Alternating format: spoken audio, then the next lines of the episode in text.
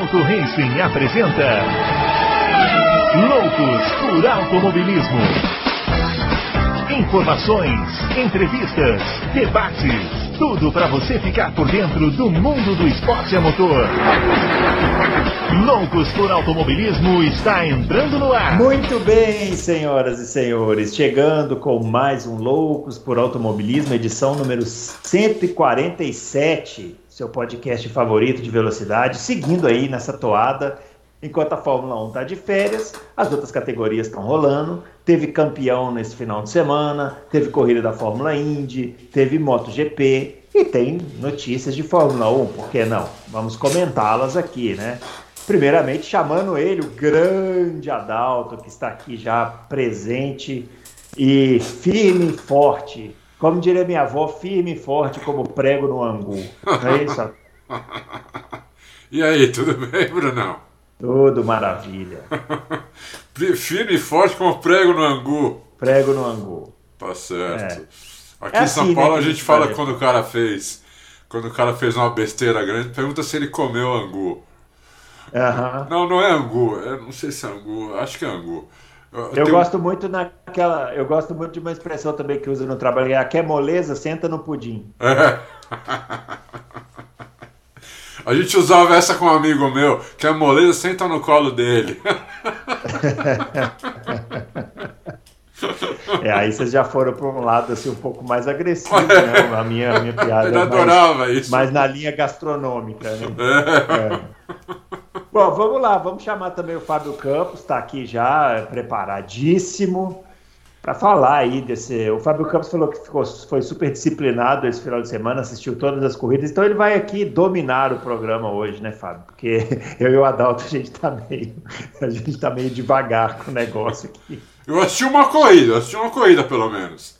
Eu só espero que vocês, solar para vocês dois, que estão. Que vocês estão fazendo aberturas nas terças-feiras que eu acho que são é de propósito, né? É de propósito. Ou quebrar o gelo, ou quebrar o clima, ou acordar. É a falta de ação. Ou aquele que tivesse é no YouTube ali de madrugada, uma da manhã, duas horas da manhã, eu acho que vocês fazem para eles ficarem ligados, né? É, eu só espero que essa edição tenha um tempo parecido com o tempo da última quinta-feira, né? Uma hora e meia de programa, uma hora e trinta e tantos. Eu só espero que essa vocês não me venham com essa uma hora e pouquinho de programa, porque as, as quintas-feiras estão sendo ultra privilegiadas ao contrário das terças. E fica aqui o meu protesto. Nesse... É, isso é claro que é responsabilidade total e completa dos ouvintes, né? Porque o que apenas demonstra a nossa incapacidade de fazer uma pauta e a capacidade dos ouvintes e telespectadores de fazer umas boas perguntas, né? É, é o que tem acontecido nas quintas-feiras, né? Ah, e Bruno, Mas é posso, isso, vamos lá, né? Posso retificar uma coisa antes de começarmos? Eita! Não é comer o angu, é comer o inhame. Quando o cara faz besteira. Se o cara comeu inhame cara fala alguma É, o, vou te falar assim, como mineiro, eu tenho que te avisar que o angu tinha mais sentido. Talvez vocês possam mudar a expressão. É, pode ser. Para ficar com um pouco mais de sentido. Mas você já você comeu é Você é gaúcho. Eu sou gaúcho, é. eu, sou, eu, sou, eu, eu, eu, nasci no Rio Grande do Sul. Informação em primeira mão aí para os ouvintes, hein? Eu nasci no Rio Grande do Sul, embora é, seja mineiro de coração. Bom, vamos lá, começando aqui o, o, começando aqui o nosso programa, os nossos twitters estão aparecendo aqui, o meu arroba brunoaleixo80, o do Fábio, arroba campusfb, e o do Adalto, o, o arroba Adalto Racing. Antes de mais nada, não se esqueça de dar lá o joinha no nosso vídeo, não se esqueça de se inscrever no nosso canal e marcar as notificações lá para você ter acesso aos vídeos. Tem o Adalto contando fofocas dos, pod, dos, dos, dos testes lá que ele faz, os, os, testes drives, né? Aquela coisa lá, lá que ele faz. Foi legal aquele troço lá, o pessoal gostou. É, o pessoal gostou, né? Sei. É. Muito bem, vamos lá. Muito bem, pessoal, vamos começar então falando de Fórmula 1, né? Sempre é um assunto importante, e essa semana um assunto importante, né? Que foi ó, uma coletiva aí dos, das autoridades aqui de São Paulo confirmando, notem que eu estou usando aspas, para quem está ouvindo aí no, no, nos agregadores, ó, eu estou usando aspas, estou fazendo aqui, confirmando o GP do Brasil, né, GP de São Paulo, Interlagos, e pedindo uma mudança de data. Seria originalmente no dia 7 de novembro, eles pedindo uma mudança no dia 14 de novembro. A princípio eu não entendi nada, porque eu falei, o que, que, que diferença pode fazer, né, uma semana para outra, mas o Adalto já explicou, né, Adalto? É. O, que, que, o, que, que, o, o que, que motivou esse pedido aí? Do... Eu, antes de você comentar, só, só dizer o seguinte: nós aqui do Loucos para Automobilismo, a gente nunca duvidou que o Brasil re, é, organizaria a corrida. O que a gente duvidou é se a Fórmula 1 ia querer vir o Brasil. Essa que é a grande questão, né? É, é. Mas agora eu acho, eu, eu acho que agora vem, porque a gente agora, eu, eu não sei, a minha impressão é que a, a, a pandemia agora está muito mais controlada, tá, uh, tem gente aí. Meu filho mais novo já tomou vacina, é, vai, tomar, vai tomar a segunda dose mês que vem, que nem eu vou tomar a segunda dose agora, começo de setembro. Estão vacinando aqui em São Paulo, não sei aí, não sei lá em Minas, não sei no resto do Brasil, mas aqui já estão vacinando gente com 20 anos de idade, 18, entendeu? Então, eu acho que. É, aqui eles estão dando o dado de 99% da população adulta com a primeira dose. É, pelo então... menos. Sempre bom lembrar que 76% média de ingressos do Grande Prêmio do Brasil é de gente de fora de São Paulo. É, é então, é verdade. Então, é, verdade. é isso, é isso. Mas eles tão, vão exigir que as pessoas mostrem a carteira de a, a, o comprovante de vacinação, né? É, então só vai entrar, teoricamente, em Interlagos quem tiver o comprovante de vacinação. Já, tão, já avisaram, então não, não dá nem para a pessoa chegar lá e falar, ah, eu não sabia que tinha que trazer. Porque já estão avisando isso com quatro meses de antecedência. Então, eu, eu acho que vai ter a corrida. Eu não sei se eles vão adiar. É, para São Paulo é melhor por causa do feriado, né, dia 15, por causa do. Até por, por pela vacinação né? É, que a pessoa depois toma a segunda dose, ainda demora duas ou três semanas para ficar imunizada mesmo, né? É, eles falam duas semanas, né? Duas semanas. Então, isso, isso também ajuda. Ajuda também na questão da própria Fórmula 1 ficar mais ficar mais tranquilo em vir e talvez o Reino Unido tirar o Brasil da lista negra lá, que está o Brasil e tem mais duas corridas que estão Turquia, né? É... E México. México. México, México entrou. É. Então, então esses três países estão na, estão na, na lista negra. Eu acho que o mês que vem o Brasil deve sair dessa lista. Eu imagino que o Brasil deve sair da lista negra no mês que vem. Até o final do mês que vem, no máximo. Então, é, eu acho que vai ter corrida. E, e, acho até que a Fórmula 1 vai, vai topar esse adiamento, porque tem, uma, tem um gap aí, né? Por causa que a, da corrida da, da Austrália que foi, uhum. foi cancelada, ficou um gap grande aí, né? Do, é. Do, do, então acho que eu acho até que eles. Que eu acho até que existe uma boa chance deles toparem esse adiamento de uma semana. Por enquanto eu acho isso. Uhum. Agora, aí, nada aqui é definitivo, né? Essas coisas mudarem. Né? É, uma coisa interessante é o seguinte, vai, a gente vai passar por um teste agora no país, que será a volta do, do público aos estádios de futebol, né? Isso vai começar a acontecer em todos os, os estados e vamos acompanhar o que vai acontecer, né? Eu, sinceramente, assim, eu não tenho opinião formada, porque eu ainda acho que os números são... Eu ainda acho os números altos, é, eu não sei se a pandemia está controlada, eu acho que a gente tem essa impressão, mas eu não sei se está controlada. O que tem é, o Brasil conseguiu vacinar rápido, né? É, muito por causa do SUS, né? Que tem uma capilaridade muito grande, né? Muito grande. Mas, muito eu, grande. mas eu não sei. Eu realmente, assim, eu tenho, eu tô com a opinião um pouco dividida. Eu, aí, eu não Fábio? sei se eu vou. Eu, eu acho que eu não vou. Não, eu não vou. Eu não eu vou com criança, vou. com recém-nascido em casa, eu não vou. Mas, eu acho que eu não vou porque eu sou é... do grupo de risco, eu tenho asma, tenho problema uh -huh. então eu não vou. Provavelmente eu não vou, mas. Mas eu acho que vai ter corrida sim. Uhum. E aí, Fábio? Bom, Bruno, vamos lá. Voltamos à época é, do início da pandemia, né? Que a gente comenta flui, a fluidez do vírus, né? As, é. As as, as alternativas. É. Oi? O achatamento da curva. O achatamento da curva, virologia, infecção, taxa de é. infecção, aquela do 1, né? Quando está acima de 1, está é. abaixo de 1. É engraçado vocês de São Paulo dizerem que a vacinação está rápida, porque é uma impressão que vocês têm, porque para vocês está mesmo. Eu acabei de tomar a primeira dose. Então, Você tomou? Então ainda tá, ainda tem muito chão aqui para correr ainda é, no resto do Brasil. Mas é, falando sério, eu, eu é, voltamos, por isso que eu estou querendo começar o comentário, vou, lembrando dos nossos loucos para o automobilismo de 2020, né, março, abril, em que a gente ficava aqui desenhando o que, que ia acontecer, como que a Fórmula 1 ia fazer, como que ia voltar, como que ia ser calendário. Né. Então, em, em, em termos de grandes prêmios do Brasil, a gente está de volta a esse a essa, a, a essa parte puramente especulativa, porque depende muito da questão científica. É. Né? É, eu acho que essa corrida não vai acontecer. Eu continuo achando, é, é apenas uma impressão minha, eu não sou especialista, eu não sou médico, eu não sou virologista. Eu não sou nada, eu não sou nem mal, jornal, mal sou jornalista, não sou na, nada com ista.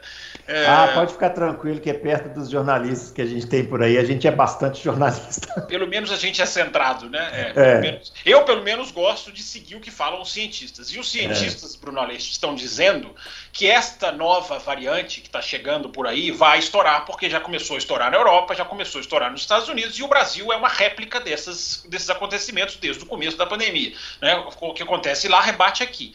Então, eu acho que ainda vai haver muita, digamos assim, aumento de casos, tomara que não de mortes, mas a Fórmula 1, você está falando que, que eles se reuniram para confirmar o Grande Prêmio, como é que eles podem confirmar um Grande Prêmio que não depende deles? Né? é, são... mas é o que eu é o que eu falei aqui, né? A gente, o Brasil, o país que organizou a Copa América não ia dizer não para a Fórmula 1. O, o contrário é que a gente não sabe se é verdade. Não, Sim. mas aí eu não concordo. Eu acho que quando o Brasil resolveu fazer a Copa América, a gente estava aqui num momento terrível. Tava, tava num dos piores momentos da pandemia, tava morrendo do, mais de duas mil pessoas por dia, 3 mil pessoas por dia, 100 mil infectados por dia. Esses números agora estão quase 10 vezes menores, entendeu? 800 por dia não é muito? Não, é muito, mas para 3.000, 3.500 é muita diferença. Não, mas eu, eu não, não, comparei nesse sentido, não. Eu comparei não. no sentido de que o Brasil organizaria com 5 mil por dia ou com 100 por dia. É. A questão é saber se a, se a Fórmula é. 1 vai querer vir. É, é, o que eu disse, a percepção lá fora é diferente daqui. Né? Então, enquanto eles tiverem a percepção de que o Brasil não está fazendo controle, não está fazendo rastreamento, não está fazendo muito para, digamos assim, segurar eu não acho que eles vão vir, por isso que eu estou falando, é, é, é uma opinião minha. O México entrou em problema agora, acabou de entrar também. É, o México era uma válvula de escape para o Brasil, porque se o México não tivesse na lista, poderia se fazer México depois do Brasil. Aí a Fórmula 1 não teria que cumprir os 10 dias, que a Fórmula 1 se recusa a cumprir. A Fórmula 1 não pisou em nenhum país até hoje em que ela tenha que fazer 10 dias de quarentena se sair deste país. Então a Fórmula 1 tentaria fazer o México depois do Brasil, que eles estariam no México, entre aspas, cumprindo os 10 dias no México enquanto desenrolavam lá a Fórmula 1. Mas o México agora também entrou. É, os Estados Unidos, que eram garantidíssimos, duas corridas e show já vendido, nem me lembro quem é o artista, mas já, os Estados Unidos agora estão já, já são um ponto de interrogação, embora eu acredite que vá acontecer. É, o Japão, para mim, não vai acontecer. A Olimpíada não foi o sucesso virológico que, que, que esperava-se que fosse. É, então, o calendário Bruno Aleixo, para mim, ele não existe. Para mim, esse calendário vai ser totalmente redesenhado. Vai aparecer coisa que a gente não está esperando, Nürburgring, essas as pistas da Alemanha. Enfim, eu acho que a Fórmula 1 vai dar um nó no calendário de novo. Né? A Austrália já está fora, como vocês mencionaram. É, então, Bruno, assim, é, é, o que eu acho é diferente do que eu quero. Né? Claro que eu quero o Grande Prêmio, é importante para o Brasil, seria bom né, a Fórmula 1 voltar, a gente vê a Fórmula 1 aqui de perto. É, mas nada disso entra na, na, na, no que eu acho que vai acontecer. É, eu acho que não vai. Mas se eu tiver errado, tomara que esteja, né? Que a gente aplauda a realização, que as pessoas vão com segurança, que haja segurança na pista, né? que haja um, não seja uma, não seja como a gente já criticou aqui, né? Os jogos de futebol em que se libera um pedaço do estádio e junta todo mundo no estádio, que é uma é. loucura, né? Então, se for acontecer, é uma burrice, né? É, é burrice. Você fala, é loucura? Não, que mané loucura? Você está certo. Louco é, somos falta nós, de né? inteligência. É falta, é falta de, inteligência. inteligência. Então, Bruno Aleixo, é, é, apenas questão de achar. Eu acho que a corrida não vai acontecer. Tomara que aconteça. Muito bem, é isso aí. De qualquer jeito, é, todos os envolvidos estão aí trabalhando né, para que aconteça a corrida. Como eu disse, eu acho que essa volta do público aos estados de futebol vai ser um teste aí para a gente ver como vai funcionar essa, essa coisa, né? E... É, mas a questão toda, né, Bruno, é que, é que, quem decide hoje é o Boris Johnson e a sua equipe na Inglaterra. E, e, e essa, é. a equipe dele é que vai decidir se tem grande prêmio do Brasil ou não. Se eles liberarem o país, o país recebe. É isso aí. Muito bem. Ô, pessoal, eu separei aqui. Um, hoje eu fiz um levantamento, vejam vocês. Fiz um levantamento de números aqui. Finalmente, um, finalmente uma pré-produção, hein? Uma pré-produção. É uma coisa um pouco. Francisco já deve estar crescidinho, já deve é, estar ele adaptando Deu uma folguinha aqui. Uma folguinha. Eu fiz aqui um, um levantamento, é uma coisa um pouco rudimentar, não é? Mas para a gente conversar um pouquinho sobre o Sérgio Pérez, porque é, eu vi hoje uma notícia no Auto Race, não sei se foi hoje ou ontem, viu, Adalto? A minha a minha cabeça está embaralhando um pouco as datas, mas é, que já está rolando aquela pressão, né? O, o, o Helmut Marco lá falando que talvez vai trocar e tal, não está garantido o Pérez, aquela coisa toda. Aí eu fui procurar aqui alguns números do Sérgio Pérez na Red Bull e comparei com os números do Pierre Gasly e do Alex Albon. E os números do Pérez são muito maiores né, do que o dos dois pilotos nos seus dois anos de, de Red Bull. O Sérgio Pérez, em 11 corridas de Red Bull, ele tem 104 pontos até agora nesse campeonato. Uma vitória e um terceiro lugar aí como melhores resultados e três, um, dois, três, três quartos lugares. O Pierre Gasly, que disputou 12 corridas em 2019, ele fez 62 pontos somente. O melhor resultado dele foi um quarto lugar na Alemanha, naquela corrida vocês lembram que choveu, né? Foi meio confusa e tal. E o álbum, eu peguei aqui as 18 corridas de 2020, eu não, não peguei as de 2000 e, a, a, o restante de 2019 que ele fez. E nas 18 corridas, ele fez 105 pontos, que é praticamente a mesma pontuação que o Pérez fez em 11 corridas, nem né, muito menos. Melhor resultado do, do Alex Albon foi um terceiro lugar é, na Toscana e um terceiro lugar no Bahrein naquele no anel externo lá do. Não, não, no, no Bahrein, no, na, no circuito normal do Bahrein, terceiro lugar, em 18 corridas. Então, os números do Pérez até agora são muito melhores do que os dos outros dois pilotos. No entanto, a pressão continua a mesma. E eu, aí, eu acho que eu sei por quê. Falar? Porque o carro desse ano é muitas vezes é muito melhor que o carro do ano passado e do ano retrasado, né? Você pegar os pontos do Verstappen também no ano passado, no ano retrasado, provavelmente eram metade dos pontos que ele, que ele tem hoje. Isso contando com, com sem contar os azares tremendos que ele teve, né, da, da, em Baku, que ele ia ganhar a corrida e não fez ponto nenhum. É, o acidente lá em Silverstone, que foi um acidente de corrida, e a batida na Hungria, que ele não, também não teve culpa nenhuma que ele chegaria ali o quê? Se, segundo, vai? Primeiro, segundo, não sei. Ele marcaria, vamos dizer, 20 pontos ele marcaria ali. Né? Então, é, o, o, eu acho que esse é o problema. O carro da Red Bull é o, é, é, foi o melhor carro nessa, nessa primeira parte da temporada, na maioria das pistas. E eu acho que o Pérez entregou é, muito parecido com o Albon e Gasly principalmente Gasly, que melhorou muito. Hoje o Gasly é um piloto que eu considero um dos bons pilotos da Fórmula 1. É, eu, acho que, eu acho que é esse o problema. Eu acho que o carro melhorou muito e o, o, o eu vejo na classificação o, o, o Verstappen está pondo mais tempo no, no, no, no Pérez do que ele punha, por exemplo, no Gasly. Não, ele tá ponto, tem, tem pista que ele põe um segundo. Oito décimos, nove décimos, é muita coisa, entendeu? Você não pode pôr um segundo no cara, é muita, muita diferença. Isso é coisa que acontecia há 30 anos atrás. Hoje em dia isso não acontece em quase nenhuma equipe. Você colocar um segundo no companheiro de equipe na classificação.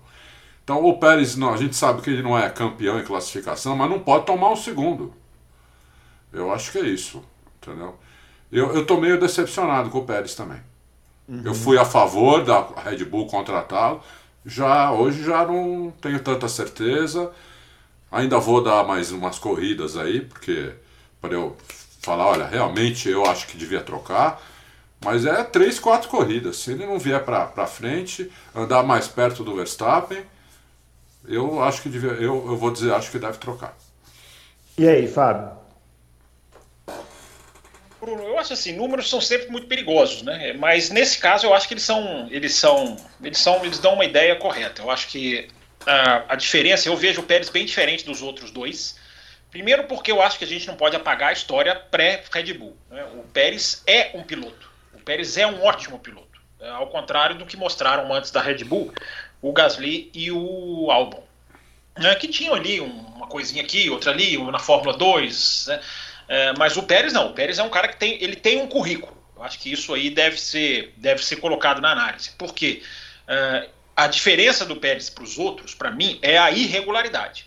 O Pérez é irregular. Ele consegue fazer um ótimo, uma ótima corrida no final de semana, na outra ele volta a ser um piloto ali do, de Q1, que é, sem saber se vai para Q2 ou, ou, Q3, melhor dizendo, ou, ou fica no Q2. É, agora, o Pérez conseguiu uma coisa que nenhum dos outros sequer arranharam, né, que é ganhar uma corrida. Né, e ganhar uma corrida com mérito. Não é ganhar uma corrida maluca. Né, não é ganhar uma corrida em que 17 carros são retirados na largada. Né. É, o Pérez ganhou uma corrida hum, andando muito bem. Né, mesmo com, ah, mas o Verstappen quebrou, quebrou.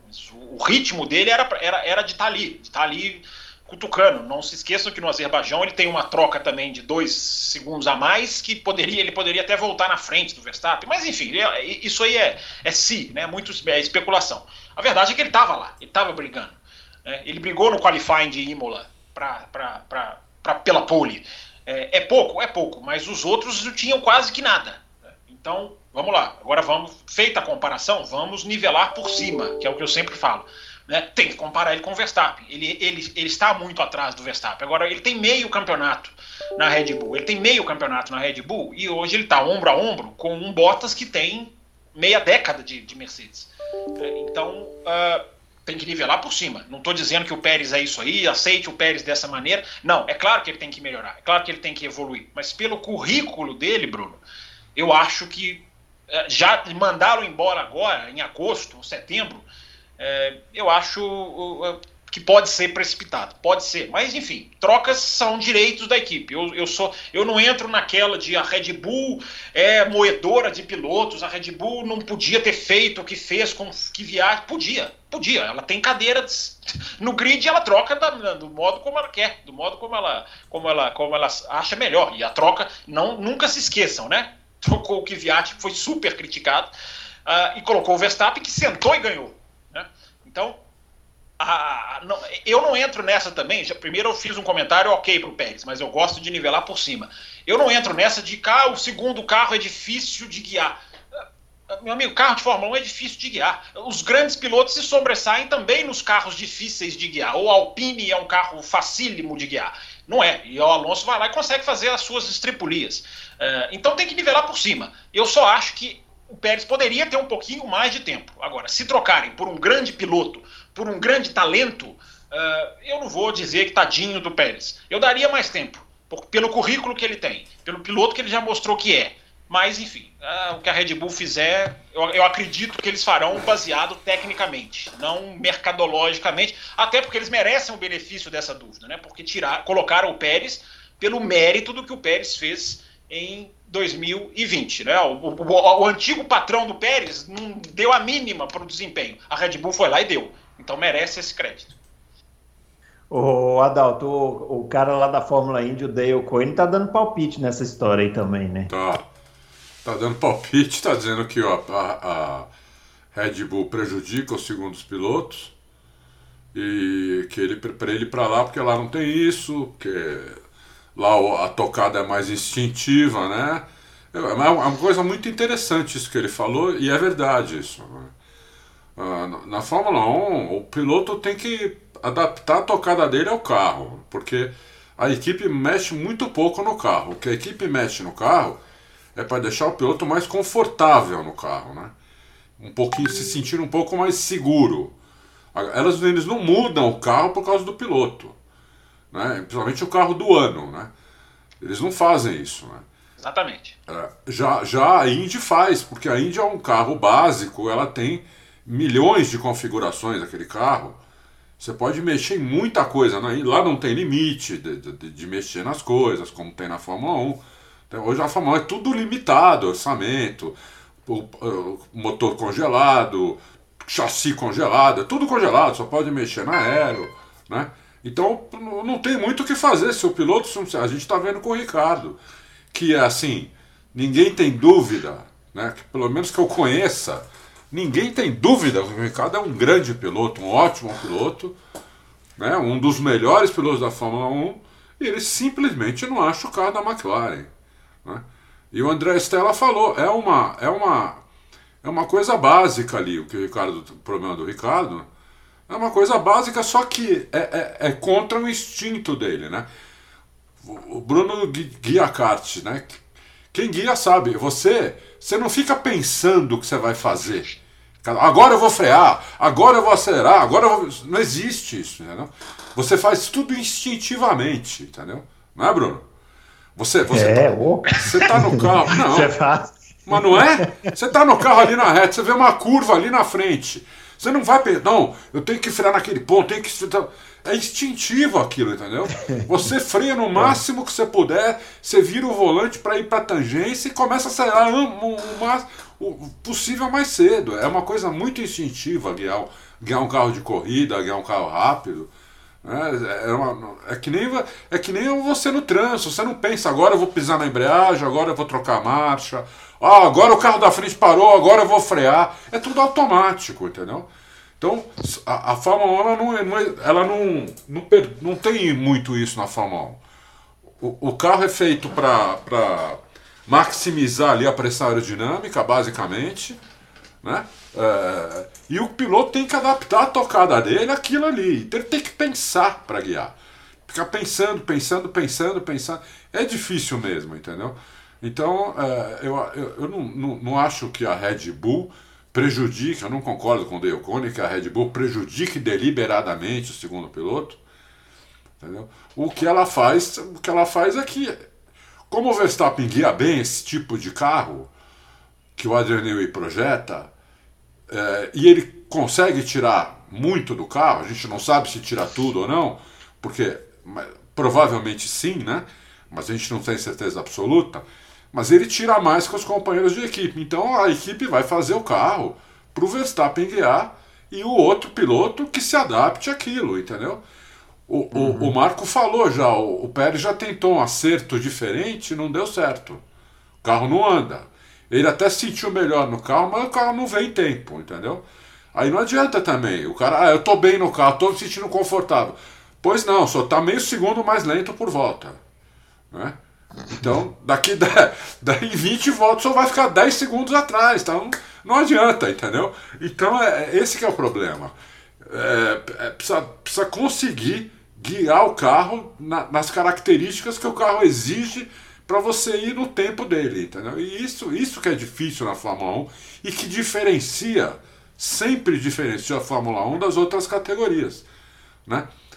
Por isso você vê tanto piloto que sai de outras categorias, campeão, o cara ganha tudo, o cara é um animal. O cara chega na Fórmula 1 e não faz nada.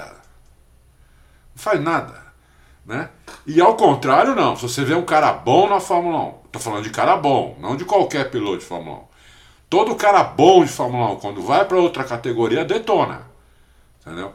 Então, é isso aí. Muito bem. Bom, é isso. Vamos falar, já que a gente tocou na Fórmula Indy, né? Vamos virar a página aqui e falar da Indy.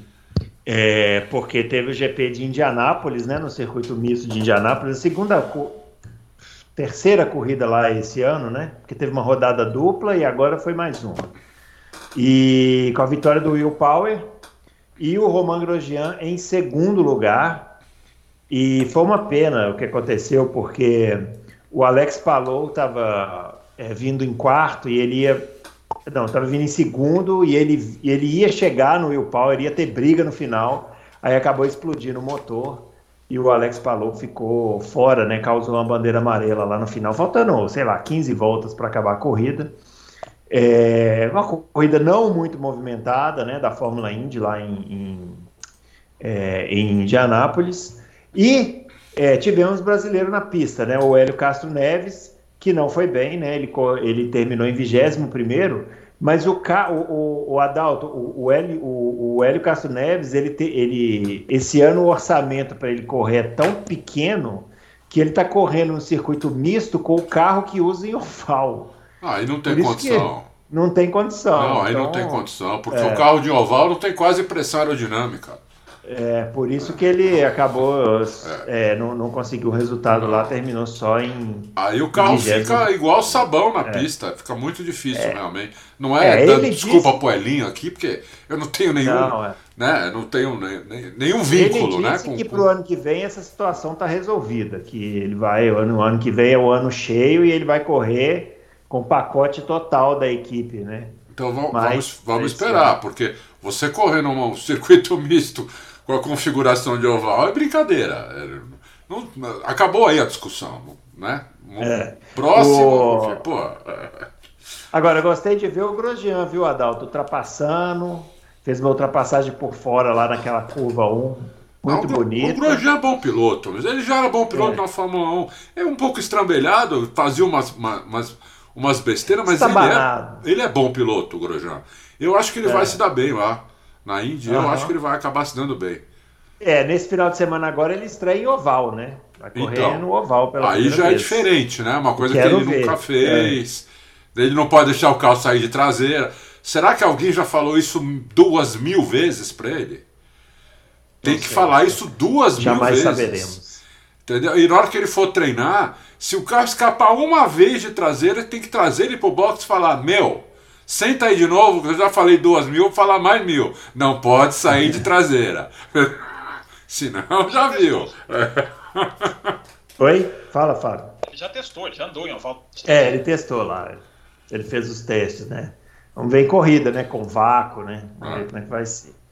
Bom, na Fórmula E, é, saiu campeão, né? Na rodada dupla de Berlim. Vitória do o campeão Nick De Vries da Mercedes, né? É, nas corridas, a vitória do Lucas de Graça na corrida 1 e do Norman Nato na corrida 2. E aí, Fábio? Eu gostaria de dizer por que, eu sou, sou, proibido de falar de Fórmula Indy nesse programa? Não, você tinha comentado que não tinha assistido. Ah, não, não você falou que viu. Quem não viu foi o Adalto, é verdade. Pode falar agora, da Fórmula Indy. Agora também não falo mais. Fórmula E. É... Olha rodada, que chato.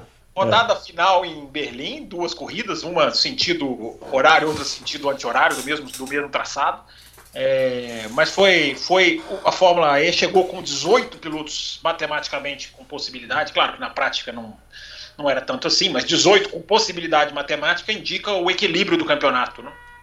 É, a, a, Fórmula E tem um regulamento que eu acho que acabou sendo muito acentuado esse ano, que pode ser revisto para o ano que vem, de que os líderes do campeonato entram no primeiro grupo no qualifying. Depois os, os seis primeiros formam o primeiro grupo. De sétimo a décimo segundo formam o segundo. Uh, de, de, depois os outros seis, o terceiro grupo, e os últimos seis da tabela formam o quarto grupo. Isso funcionou muito bem nos últimos anos na Fórmula E, porque não há, não há essa sensibilidade de pista, de pneu que tem na Fórmula 1. Mas esse ano não. Esse ano, esse ano acabou prejudicando muito os pilotos do primeiro grupo. Então isso fez com que o campeonato, todo mundo que chegava numa, numa corrida líder do campeonato, entre os líderes, largava em 13 terceiro, em 16 sexto. Né? Então isso foi bom para a matemática, mas isso acabou sendo muito acentuado, acabou acontecendo muitas vezes. É, nos outros anos não, nos outros anos dava para se equilibrar. Embora nessa última corrida a gente teve piloto do grupo 1 indo para a Superpole, né? Porque os melhores tempos entram os quatro grupos e os seis melhores tempos fazem a Superpole. Uma volta lançada. Esse final de semana até gente do primeiro grupo conseguiu chegar na Superpole. Mas no ano essa foi a regra. Então por isso que houve esse equilíbrio matemático. É, agora, foi um, foi um, foi um anticlímax quase, né? Porque teve a primeira prova, a vitória do Lucas de Graça, o campeonato permaneceu acirradíssimo, o De Vries, que era o líder, não pontuou, ou pontuou pouco. E aí foram para a última corrida ali, os seis, mais ou menos seis pilotos com uma certa chance, totalmente distribuídos no grid, em sétimo, em décimo terceiro, em décimo nono. Só que com cinco minutos da segunda corrida o campeonato acabou. Porque na primeira, na largada, o, os dois postulantes ao título, separados no grid, um ficou parado e foi justamente o outro que veio e bateu atrás dele, que era o Evans e o Dennis. Então ali já tirou dois da disputa. O terceiro, o Evans e o Mortara, desculpa, Na, na, na, hora que largou, o Dennis, que era o Jake Dennis, que era o grande desafiante ao De Vries, bateu sozinho, uma batida muito, muito, muito, muito besta, muito boba, já na relargada. Então o, De Vries foi campeão com cinco minutos da primeira corrida. Aí ele foi correr para administrar, o de Graça tinha alguma chance, mas estava muito lá atrás. O Robin Frings tinha alguma chance também, mas estava muito lá atrás, é, porque não sobreviveram a esse esquema de classificação. Então, Bruno Aleixo, as corridas foram boas, a segunda corrida foi excelente, foi, foi elétrica, né? Para fazer o trocadilho. Perfeito, né? Genial, assim, super. Não, é, não, não, uma, é uma sacada. É um né? Assim, Einstein. Eu, eu, eu devia ser comentário Einstein. Depois disso, eu devia ser proibido de falar de Fórmula E. É, mas a corrida foi excelente, Bruno. A gente teve três carros lado a lado, a gente teve uma alternância de, de posições é, interessante. A corrida foi ótima, mas o campeonato, a briga pelo campeonato acabou já sendo decidida muito cedo nessa, nessa corrida. E o De Vries é campeão e a Mercedes é campeã da Fórmula E. É, a Mercedes não é, não, não, não fica barato. Toto Wolff estava lá, embora ele na Fórmula E, ele fica ali mais como. Ele é chefe, mas ele é mais como um consultor, ele não fica ali tão envolvido em rádios como é na Fórmula 1 mas a Mercedes é campeã da Fórmula E, bro. A Mercedes que deve sair da Fórmula E. Cada vez mais se especula que ela não vai ficar. É isso que eu ia perguntar. Tá não, já anunciou até. Já anunciou. É, é, já anunciou, né? É, já, pois é. Ah, é, que, ah, se, se, havia uma expectativa se, essa, se esse título poderia é, reverter alguma coisa, se poderia ter algum tipo de peso. Porque é o seguinte, não estou falando de sair da Fórmula E, porque ela, ela pode, ela tem a, o fornecimento de motor. Ela é equipe, mas ela também tem cliente, que é a equipe da Suzy Wolf, inclusive, né, esposa, Toto, que é a equipe Venturi. Então, é, é, isso aí, isso aí pode, pode ser que haja uma mudança nesse aspecto. Olha, a gente sai, mas a gente continua o carro no ano que vem vai ser igual por causa da pandemia. Então pode ser que fique ali, dê um apoio técnico. Isso é o que, isso é o que ainda se discute. No ano que vem ainda participa a Mercedes e sai no final do ano que vem. É, é, aí, aí fica a discussão se ela vai fornecer, se, ficaria, se ela forneceria para a Venturi ou se a Venturi trocaria. Essa corrida foi também a despedida da Audi. A Audi sai da, da, da, sai. da, da Fórmula E. BMW é, também. Flávio, por que, que as alemãs todas estão saindo fora da, da, da Fórmula E? É, quase todas, né? Assim, a Porsche vai ficar, a Porsche, a Porsche chegou há pouco tempo. É, a BMW sai, mas vai manter ali uma, uma certa relação com a Andretti. A Andretti fica, isso é importante, a equipe fica, né? Andretti, BMW. Andretti mesmo, igual tem na a equipe do, do, do, do Michael Andretti, igual a Indy uhum. tem, enfim. É, aí a BMW fica esse, esse fica mais esse sai, mas fica ali talvez como um apoio de patrocínio. Eu acredito, Adalto, que seja muito por causa das, da questão de custos mesmo. Do, do, do, apesar da Fórmula E não ser cara, é, é onde dá para cortar. E a BMW e a Audi estão há muitos anos. Então elas talvez já tenham cumprido o ciclo. Né? A Mercedes é mais surpresa porque a Mercedes chegou agora. Embora a Mercedes também entrou em, em parcelas, né? entrou em prestações. Né? Ela fornecia motor, depois ela entrou. Por isso fica essa dúvida se ela pode sair em prestações também. Uh, mas eu acredito que seja isso, porque é, a Fórmula E tem atraído equipes, tem a McLaren, se especula muito da McLaren entrar, né? a McLaren pegar uma dessas vagas. É... Então, o, esse movimento de debandada é uma exceção. Não, é, não, na verdade, nem é um movimento de debandada. Né? São essas duas, três que estão saindo. É, mas a, a, Fórmula E tem muita gente querendo entrar. Tem muita, tem muita gente. Até porque você não é igual a Fórmula 1. Você não precisa entrar com um caminhão de dinheiro. Você entra ali, você pode, se você tiver um projeto estruturado, você pode vencer como equipe cliente. A equipe Techita, né, que é, era atual campeã até esse final de semana, ganhou como equipe cliente, ganhou, ganhou como sendo equipe independente. Então dá para as outras equipes entrarem e preencherem essa, essa, essa, essa, essa lacuna. Mas enfim, Bruno Aleixo, é, é, impressionante, né? Ver como a Mercedes é uma equipe vitoriosa, né? Porque tem tudo, ganha tudo que ganha na Fórmula 1 e já pode sair da Fórmula E com o título no peito. Os, uma coisa que eu. Sobre o de graça, tem alguma notícia? Se ele tem é, algum. É, ele deu uma entrevista a respeito de ele continuar. Ele deu uma entrevista esse final de semana de que ele tem duas opções. E ele deve continuar, Bruno, porque o de graça ele é um quase que um embaixador da Fórmula E. Uhum. Ele tem uma ligação com a categoria, tem uma ligação com a, com a questão da, do, do, automobilismo elétrico, ele tem uma, uma, uma influência, ele é um nome que representa a Fórmula E em vários eventos.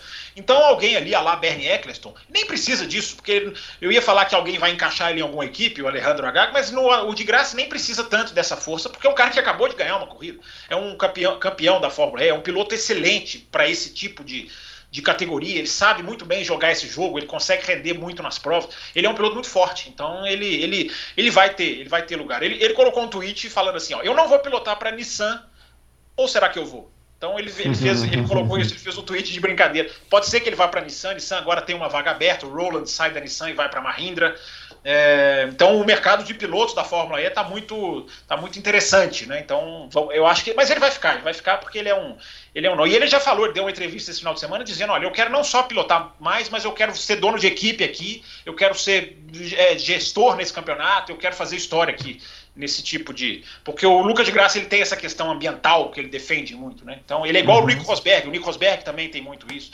Enfim, então ele, ele, ele vai ficar. Acredito que ele vai ficar, até porque ele está andando muito bem ainda. Uhum. Legal. Para finalizar, uma, uma análise aí sobre a temporada do Sérgio Sete Câmeras. O que, que dá para falar, né? A primeira completa, né? Primeira completa, uma equipe muito pequena, né? A equipe, é, é uma Penske, né? A equipe é do. É, a equipe é Dragon, ela é do filho do Roger Penske, né? Do Jay Penske. Mas é uma equipe que está lá atrás, né? Uma equipe que está. Eu acho que o Sérgio Sete Câmara, Sete Câmara fez boas apresentações, uh, conseguiu começar o campeonato até bem, conseguiu fazer. A gente entrevistou ele aqui, o campeonato já tinha começado, né? Ele fez uma primeira corrida boa, enfim. Depois foi caindo, mas a equipe é realmente uma equipe que é pequena, não dava para esperar é, muita coisa. Eu acredito que se ele continuar na Fórmula E e continuar fazendo o que ele está fazendo né? Pode ser um pouquinho mais regular aqui, ali, enfim, é difícil medir com um carro, com um carro que não é tão forte. Eu acho que ele pode escalar, né? pode subir para uma outra equipe. O objetivo dele é esse, tem que subir para uma outra equipe. Mas ele, ele, é um, ele, ele andou bem, ele não é aquele cara que sentou na Fórmula E e sentiu como alguns sentem, não. Ele conseguiu se adaptar, ele consegue entender. E, e eu acho que ele acho que ele é um nome interessante para ficar na Fórmula E, que pode, pode render alguma coisa lá na frente. Muito bem, agora como você fez esse trocadilho maravilhoso aí sobre a Fórmula E elétrica, você pode comentar, você ganha o direito de comentar a Fórmula Indy, já que eu te pulei, voltar ao assunto, se quiser falar alguma coisa. Não, nem lembro mais o que, que eu posso falar. Assim. Eu, eu, acho que a corrida da Fórmula Indy não foi realmente muito. muito... Ah, eu só muito... queria destacar uma coisa na Fórmula Indy. É... A participação muito boa do Christian Lungard, que é um dinamista ah, é da, Fórmula, da Fórmula 2, que foi puxado pela pela, pela, pela Indy. O é, treino assim, impressionou, né? É, fez no, no, no, sem nunca ter andado no carro. Não é igual o Grosjean no oval, que já andou no oval ali, já treinou, já testou. Provavelmente já treinou vácuo, porque as equipes vão fazendo os treinos de vácuo. O, o Christian Lungard, não. O Christian Lungard, ele é um piloto da Alpine.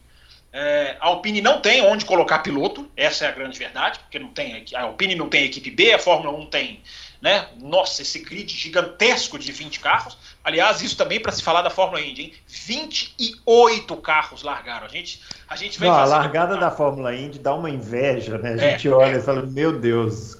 Alguns meses, ô Bruno, a gente falava aqui, né? Olha, 24 carros, olha o espelho para a Fórmula 1. Aí um dia eu me lembro de eu e você falamos aqui, 26.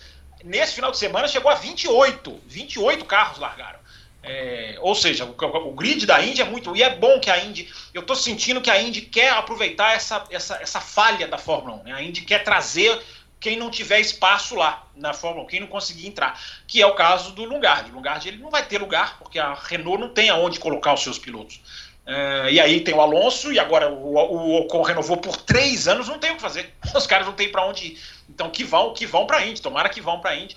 Né, o Grosjean, é impressionante como o Grosjean ele está adaptado à Fórmula Indy. Né? Aconteceu com o Grosjean o que eu achava que ia acontecer com o Rubinho. E não aconteceu. O Grosjean enturmou-se na Fórmula Indy. É. Ele enturmou, ele está feliz, ele adora o clima, ele dá entrevista para o pessoal da NBC, ele gosta de conversar com os outros pilotos. Ele, ele, o Grosjean sentiu muito essa. Eu achei que isso fosse acontecer com o Rubinho, né? Sair daquela coisa mais sisuda da Fórmula 1, você tem ali o seu motorhome, os seus horários, você só tem um reunião com o engenheiro, tudo com hora marcada. E na Indy não é assim. Na Indy os pilotos se interagem, conversam, saem juntos, sentam juntos, fazem grupinho, discutem as coisas. Então a o Grosjean. É a Fórmula 1 dos anos 70. É, é, mais ou menos é isso, isso. Então o Grosjean, ele, ele, ele conta que ele está muito feliz com isso. Ele está gostando de pilotar o carro, ele está gostando de, da categoria, ele já está indo para oval. Lembro que ele chegou na Indy, não, depois do meu acidente não, no Bahrein. Jamais. Eu não, é. eu não quero mexer com o oval.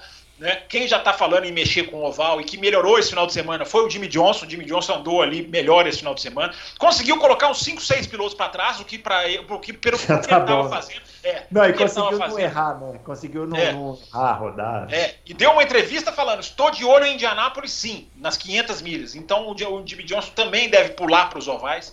Enfim, Bruno, a Indy está crescendo. As corridas podem e devem ser melhores. A Indy bateu o recorde de audiência em Nashville, um recorde lá de, de, de, de corridas de rua, de horários, enfim, um, um, é um recorde, não é um recorde absoluto de audiência, mas um, alguns recordes foram quebrados em Nashville e foi a corrida maluca que foi. Então a Indy precisa entregar.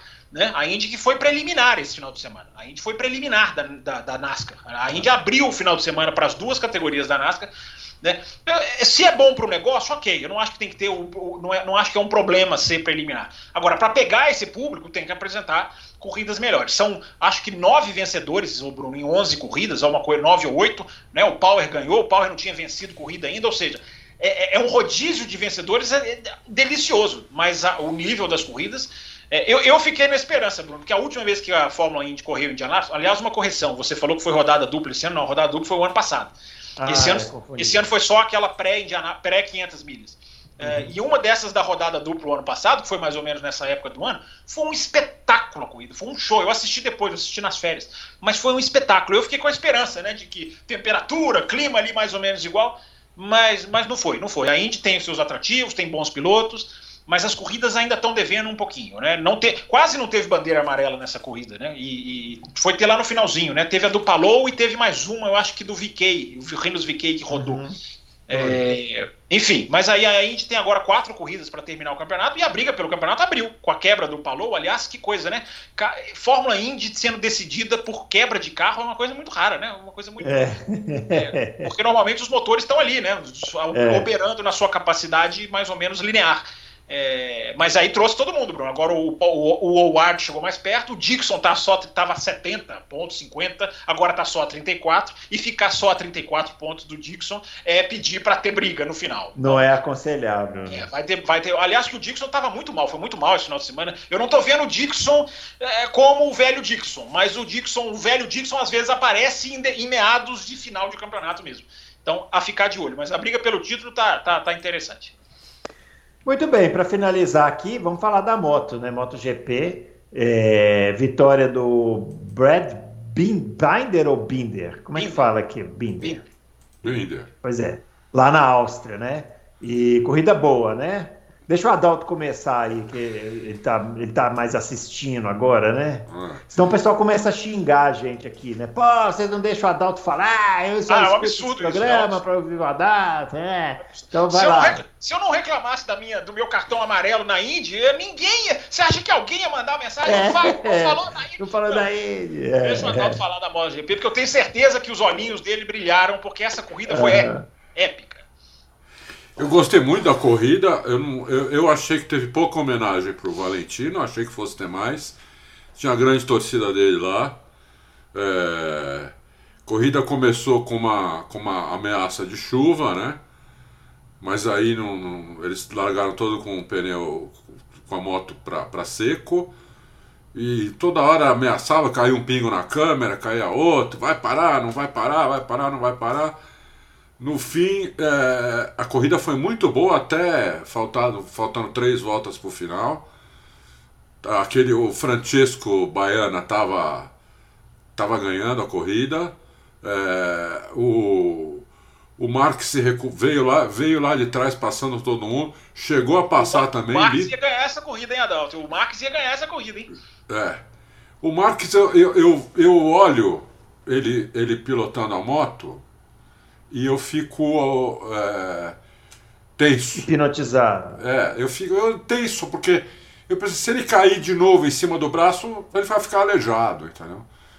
É, você vê ele tá que... Caindo, ele tá caindo muito, viu, Adalto? Em treinos, ele, ele tem caído. Eu acho que eu já perdi esse medo, porque ele já, ele já se esborrachou, ele reresme, ele se esborrachou é. e, não, e, e, não, e não e conseguiu, né, escapar. Não foi, não bateu no ombro, né? Mas ele conseguiu escapar. É. De qualquer maneira, é, é, ele não. Ele, neste momento, ele não é o piloto que ele era ainda. Porque é, ele, ele, ele, era tão superior aos outros, antes dos, dois acidentes aí dele, né? Vamos falar assim, há dois anos atrás, ele era tão superior aos outros, estava perdendo até a graça a MotoGP. Tamanha superioridade no mar, dá vontade de colocar ele para largar em último. Todas as corridas da marca você vai largar em último, não precisa nem classificar, né? Vai largar em último. É, mas essa corrida ele veio, também veio lá de trás, conseguiu passar a galera. A, a, pintura da Ducati é a coisa mais linda do mundo. Que moto linda, meu Deus do é céu. É Nossa, você olha para aquela moto, você fica, fica hipnotizado, né?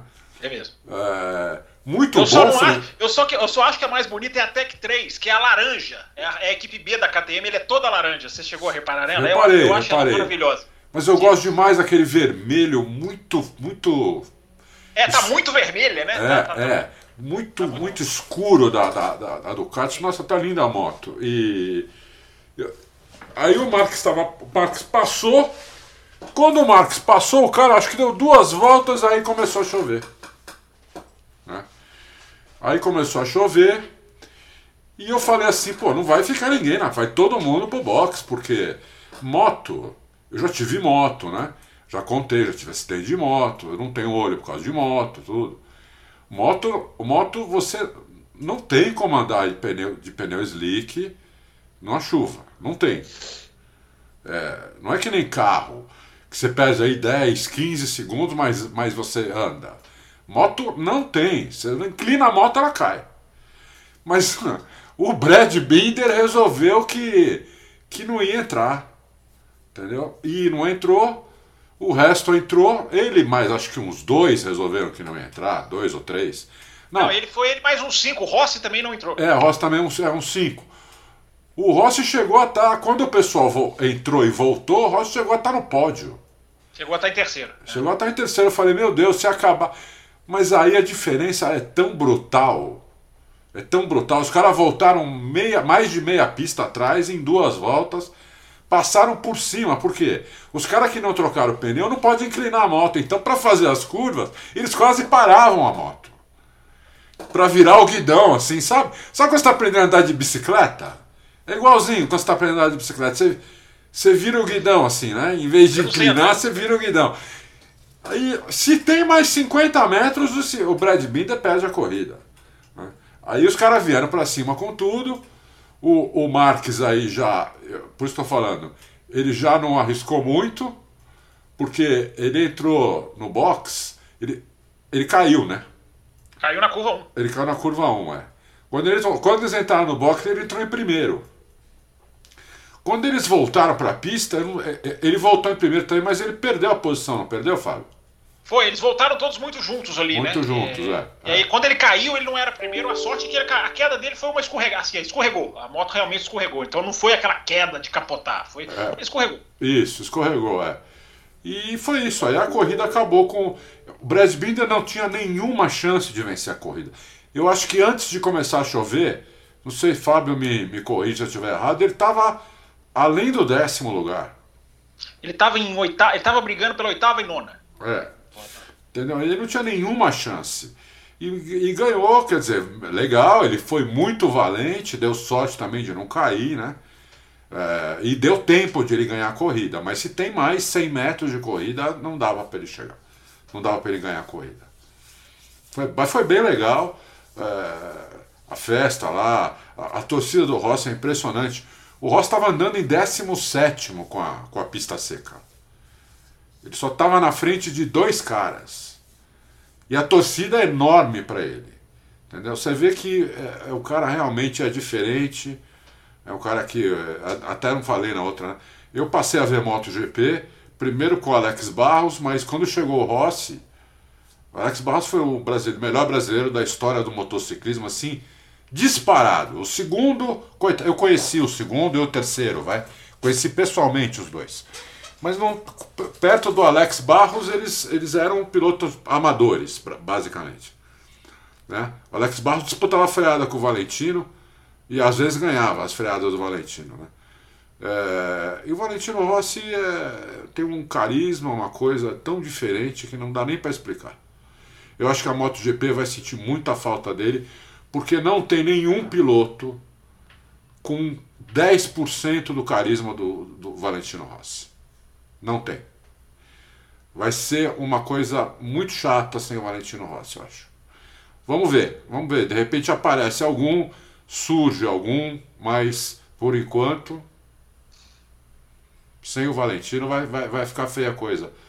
Gostei que a, vi que o, o, o comentarista, o, chamaram de novo, eu não tinha visto ele lá, o Fausto Macieira. Né? Ah, gostei que foi ele. O narrador achei um pouquinho fraco, não sei o nome dele.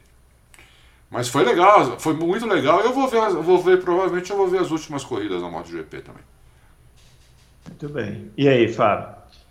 O Adalto já fez um relato aí da corrida, né? Então eu vou só pegar uns pontos é, principais. Eu acho que as nove primeiras voltas, ainda com a pista seca, foram maravilhosas. Você tinha de piloto trocando, e lado a lado, e piloto que inventava curva para passar. E ali naquelas seis e sete, o ouvinte deve estar com as, com, a, com, a, com as números fáceis na cabeça, porque a Fórmula 1 acabou de passar lá, né? Seis e sete são as duas únicas curvas para a esquerda, em frente à arquibancada do Verstappen, digamos assim. É, Áustria. Também era é, que também era arquibancada laranja na MotoGP por causa da KTM, né? Então tava cheio de laranja no autódromo, mas não tinha nada a ver com laranja da Fórmula 1. Era o laranja da KTM, que é a equipe da casa, a equipe do Brad Binder, a equipe que ganhou.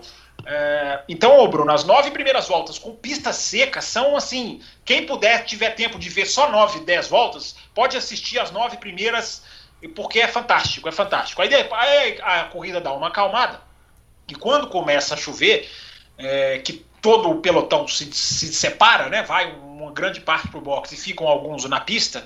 Eu acho que o que o Brad Binder fez merece todo o aplauso, porque os outros que ficaram não conseguiram, foram alcançados pelo pelotão. Ele não, ele conseguiu equilibrar, ele conseguiu ali na ponta do dedo, como diria o outro, ele conseguiu ir e conseguiu vencer de uma maneira assim. É, é claro, né? Foi uma aposta, uma escolha, mas é muito parecido com o Barrichello em Hockenheim no ano 2000. Né? Você vai ficar? Você vai ter que saber para conseguir. Não é só simplesmente a escolha da sorte. Ah, um foi para esse lado, outro foi para esse lado, quem foi para esse lado se deu bem.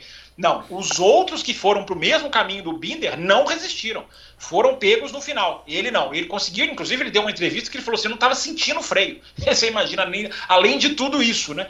É. É, ele teve que ir muito, muito lentamente, mas o fato dele não ter caído, porque você equilibrar uma moto na chuva é muito mais difícil do que você controlar um carro de Fórmula 1. Não, um de, de, Fórmula de pneu slick é, é, quase impossível. É quase impossível. Um carro de Fórmula 1 com pneu slick na chuva é um, é um horror, mas o cara vai ali muito, ele vai. Né? Ele empurra. A moto é, é, quase um é quase pedir para cair. É, então eu acho que a atuação do Binder nas quatro, três, três, quatro últimas voltas acabou ganhando um ar sim de muito técnica, de muito, muito, de muita habilidade. É, e a MotoGP, Bruno, acaba encerrando essa, essa ela, ela, encerra um período de corridas mornas. A Fórmula, a, a MotoGP estava com corridas mornas. Mas a MotoGP é, aquele, é aquela represa, né? Aquela aguinha no riozinho que você represa quando solta, vem. Quando vem uma corrida boa, vem uma corrida que eu, eu acho que a corrida foi épica, porque ela foi muito boa com pista seca e com pista molhada. Então, Bruno, eu acho que quem puder rever essa prova, quem tiver oportunidade, enfim, quem tiver os links, as, os sites, eu acho que vale a pena. Não tem nada esse final de semana para Não tem nada, tem só 24 horas de Le Mans. Mas para quem não é tão ligado em 24 horas de Le Mans, pode pega esse final de semana e dá uma assistida na Fórmula na, na Tem a Indy também esse final de semana. A Indy já volta esse final de semana? Ah, não sabia. Volta, é o circuito oval lá com o Grosjean, vai ser sábado à noite. Sabe o que é legal na MotoGP também? Eu espero, é eu espero que vocês eu espero que vocês assistam, né? Vocês dois relapsos que estão. Porque eu assisti a Indy e eu fui punido por, pra, e não comentar a Indy aqui neste programa. Onde Só tem uma coisa isso falar, até o final do ano. Onde vai ser a Indy? Uma coisa importante, mas diga, Adão, você pediu aí a palavra. Não, é, o, o negócio da MotoGP é o seguinte: o que é muito legal, e o que foi muito legal nessa corrida, mas é meio comum isso na MotoGP, a não ser quando o, o Mark Marques realmente dispara o que não aconteceu nessa corrida é que o primeiro pelotão é cinco motos no mesmo segundo, cinco, seis motos. Então é, você vê os caras disputando todas as curvas o tempo é. todo, entendeu? A câmera do helicóptero era fantástico, né? É, Porque é. você via os caras freando lá dentro, você via o cara errando a freada, você Isso. via. E, e, na, e, na, e na, naquela reta maior ali, que é da 2 da, da até a 4 ali, 320 por hora, entendeu? É. 320 por hora. O, o, o, lamentável, Adalto, é que a MotoGP vai enfiar uma chicane na curva 2 a partir do ano que vem. Eu acho isso lamentável. É lamentável não concordo, mesmo. Não é concordo com essa decisão. Mesmo. É lamentável. É uma pena. Então, onde é a curva 2 hoje, que é aquela curva que quase não é curva, é. ali a, a MotoGP vai enfiar uma chicane, a Fórmula 1 não vai usar, claro, porque se a Fórmula 1 fizesse uma chicane ali, né, era, era, tinha menos sentido ainda né, do é. que a MotoGP. É, e, e, e, de se ressaltar também, né, Bruno Aleixo, que o Fábio Quartararo, que é o líder e para mim já campeão do mundo, foi muito bem numa pista em que na, nada se esperava da Yamaha, mostrou como é forte a Yamaha, como a Yamaha está muito equilibrada. E, Bruno Aleixo, o Fábio Quartararo correu sem companheiro de equipe, porque a Yamaha suspendeu o Maverick Vinhares. Isso eu queria falar. forçado forçado a quebra de motor no final de semana anterior, a equipe suspendeu o próprio piloto é, por, por tentar sabotar, a gente usa muito o termo sabotagem, né? Os Red Bull, sabo, sabotagem é o que fez o Maverick Vinhares, que Mas tentou assim, estourar. Claramente. Estou, tentou estourar, tem vídeo, não sei se, se o senhor Adalto colocou no. O vídeo circulou, né? A, a MotoGP descobriu isso, não na hora, mas depois colocou a câmera da moto dele e ele tentando quebrar a moto. Tentando quebrar tentando, o motor. É uma coisa absurda. É, é, que coisa é, absurda uma... que ele fez.